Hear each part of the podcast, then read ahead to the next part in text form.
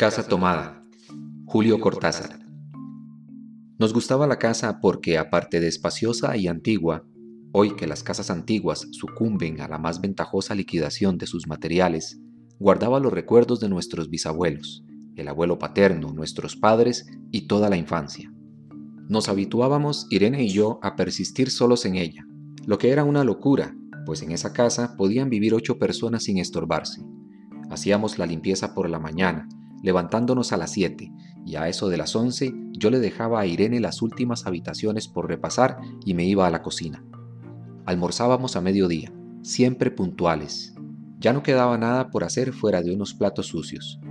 Nos resultaba grato almorzar pensando en la casa profunda y silenciosa, y cómo nos bastábamos para mantenerla limpia.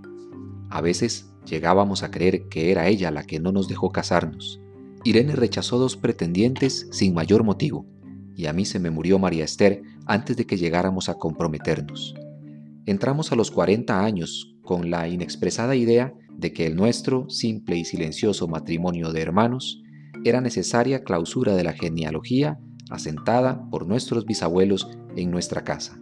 Nos moriríamos allí, algún día, vagos y esquivos primos se quedarían con la casa y la echarían al suelo para enriquecerse con el terreno y los ladrillos. O mejor, nosotros mismos la voltearíamos justicieramente antes de que fuese demasiado tarde. Irene era una chica nacida para no molestar a nadie. Aparte de su actividad matinal, se pasaba el resto del día tejiendo en el sofá de su dormitorio. No sé por qué tejía tanto. Yo creo que las mujeres tejen cuando han encontrado en esa labor el gran pretexto para no hacer nada. Irene no era así. Tejía cosas siempre necesarias. Tricotas para el invierno, medias para mí, mañanitas y chalecos para ella. A veces tejía un chaleco y después lo destejía, en un momento porque algo no le agradaba. Era gracioso ver en la canastilla el montón de lana encrespada resistiéndose a perder su forma en algunas horas. Los sábados iba yo al centro a comprarle lana. Irene tenía fe en mi gusto. Se complacía con los colores y nunca tuve que devolver madejas. Yo aprovechaba esas salidas para dar una vuelta por las librerías y preguntar vanamente si había novedades en literatura francesa. Desde 1939 no llegaba nada valioso a la Argentina. Pero es de la casa que me interesa hablar, de la casa y de Irene, porque yo no tengo importancia. Me pregunto qué hubiera hecho Irene sin el tejido. Uno puede releer un libro, pero cuando un pullover está terminado, no se puede repetirlo sin escándalo. Un día encontré el cajón de abajo de la cómoda de alcanfor lleno de pañoletas blancas, verdes, lila. Estaban con naftalina, apiladas como en una mercería. No tuve valor de preguntarle a Irene qué pensaba hacer con ellas. No necesitábamos ganarnos la vida. Todos los meses llegaba la plata de los campos y el dinero aumentaba. Pero a Irene solamente le entretenía el tejido. Mostraba una destreza maravillosa y a mí se me iban las horas viéndole las manos como erizos plateados, agujas yendo y viniendo, una y dos canastillas en el suelo donde se agitaban constantemente los ovillos. Era hermoso. ¿Cómo no acordarme de la distribución de la casa? El comedor, una sala con gobelinos, la biblioteca y tres dormitorios grandes quedaban en la parte más retirada, la que mira hacia Rodríguez Peña. Solamente un pasillo, con su maciza puerta de roble, aislaba esa parte del ala delantera, donde había un baño, la cocina, nuestros dormitorios y el living central, el cual comunicaban los dormitorios y el pasillo. Se entraba a la casa por un zaguán con mayólica y la puerta cancel daba al living, de manera que uno entraba por el zaguán, abría la cancel y pasaba al living. Tenía a los lados las puertas de nuestros dormitorios y al frente el pasillo que conducía a la parte más retirada.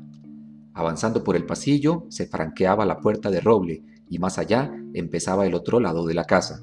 O bien se podía girar a la izquierda justamente antes de la puerta y seguir por un pasillo más estrecho que llevaba a la cocina y el baño. Cuando la puerta estaba abierta, advertía a uno que la casa era muy grande, si no, daba la impresión de un departamento de los que se edifican ahora, apenas para moverse. Irene y yo vivíamos siempre en esa parte de la casa, casi nunca íbamos más allá de la puerta de roble, salvo para hacer la limpieza, pues es increíble cómo se junta tierra en los muebles. Buenos Aires será una ciudad limpia, pero eso lo debe a sus habitantes y no a otra cosa. Hay demasiada tierra en el aire. Apenas sopla una ráfaga se palpa el polvo en los mármoles de las consolas y entre los rombos de las carpetas de macramé. Da trabajo sacarlo bien con plumero. Vuela y se suspende en el aire. Un momento después se deposita de nuevo en los muebles y los pianos. Lo recordaré siempre con claridad, porque fue simple y sin circunstancias inútiles. Irene estaba tejiendo en su dormitorio. Eran las 8 de la noche y de repente se me ocurrió poner al fuego la pavita del mate. Fui por el pasillo hasta enfrentar la entornada puerta de roble y daba la vuelta al codo que llevaba a la cocina cuando escuché algo en el comedor o en la biblioteca.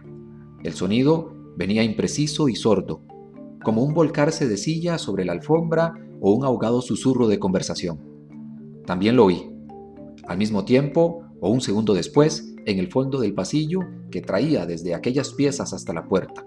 Me tiré contra la puerta antes de que fuera demasiado tarde, la cerré de golpe apoyando el cuerpo. Felizmente la llave estaba puesta del otro lado, y además corrí el gran cerrojo para más seguridad.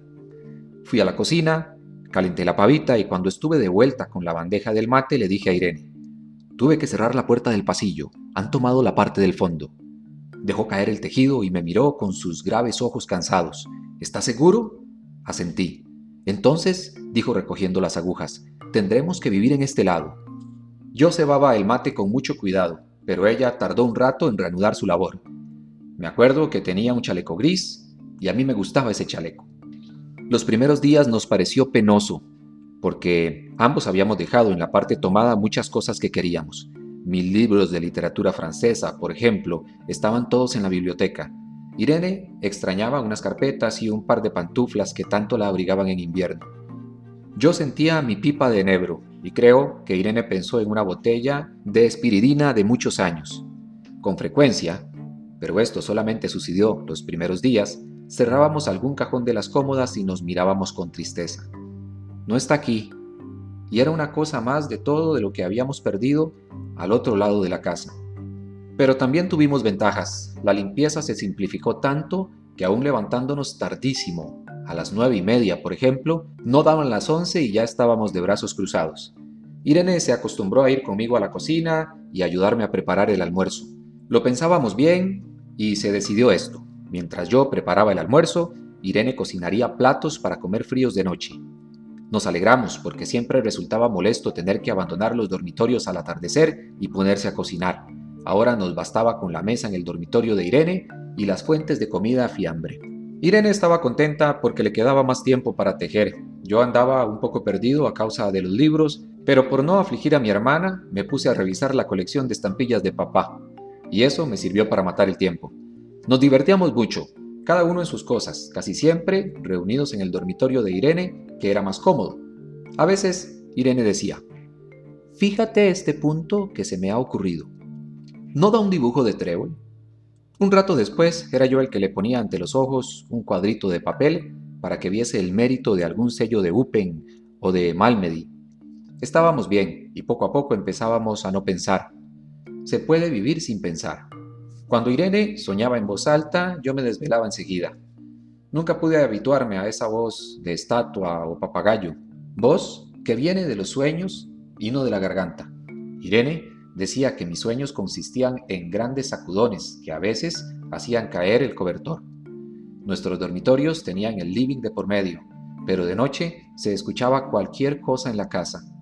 Nos oíamos respirar, toser, presentíamos el ademán que conduce a la llave del velador, los mutuos y frecuentes insomnios. Aparte de eso, todo estaba callado en la casa. De día eran los rumores domésticos, el roce metálico de las agujas de tejer, un crujido al pasar las hojas del álbum filatélico.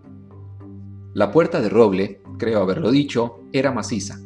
En la cocina y el baño, que quedaban tocando la parte tomada, nos poníamos a hablar en voz más baja o Irene cantaba canciones de cuna.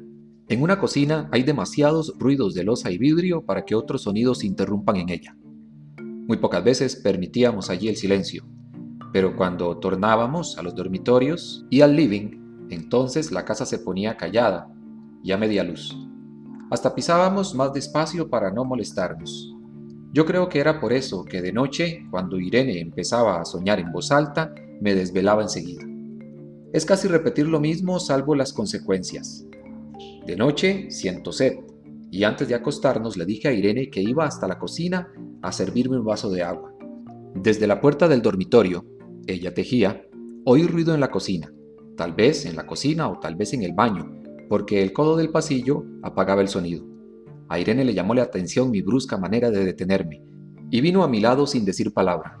Nos quedamos escuchando los ruidos, notando claramente que eran de este lado de la puerta del roble, en la cocina y el baño, o en el pasillo mismo donde estaba el codo casi al lado del nuestro. No nos miramos siquiera. Apreté el brazo de Irene y la hice correr conmigo hasta la puerta cancel, sin volvernos hacia atrás. Los ruidos se oían más fuerte, pero siempre sordos, a espaldas nuestras. Cerré de un golpe la cancel y nos quedamos en el zaguán. Ahora no se oía nada. Han tomado esta parte, dijo Irene. El tejido le colgaba de las manos y las hebras iban hasta la cancel y se perdían debajo. Cuando vio que los ovillos se habían quedado del otro lado, soltó el tejido sin mirarlo. ¿Tuviste tiempo de traer alguna cosa? Le pregunté inútilmente. No, nada. Estábamos con lo puesto. Me acordé de los 15 mil pesos en el armario de mi dormitorio. Ya era tarde ahora. Como me quedaba el reloj pulsera, vi que eran las 11 de la noche. Rodeé con mi brazo la cintura de Irene. Yo creo que ella estaba llorando. Y así salimos a la calle. Antes de alejarnos tuve lástima. Cerré bien la puerta de la entrada y tiré la llave a la alcantarilla. No fuese que algún pobre diablo se le ocurriera robar y se metiera en la casa, a esa hora y con la casa tomada.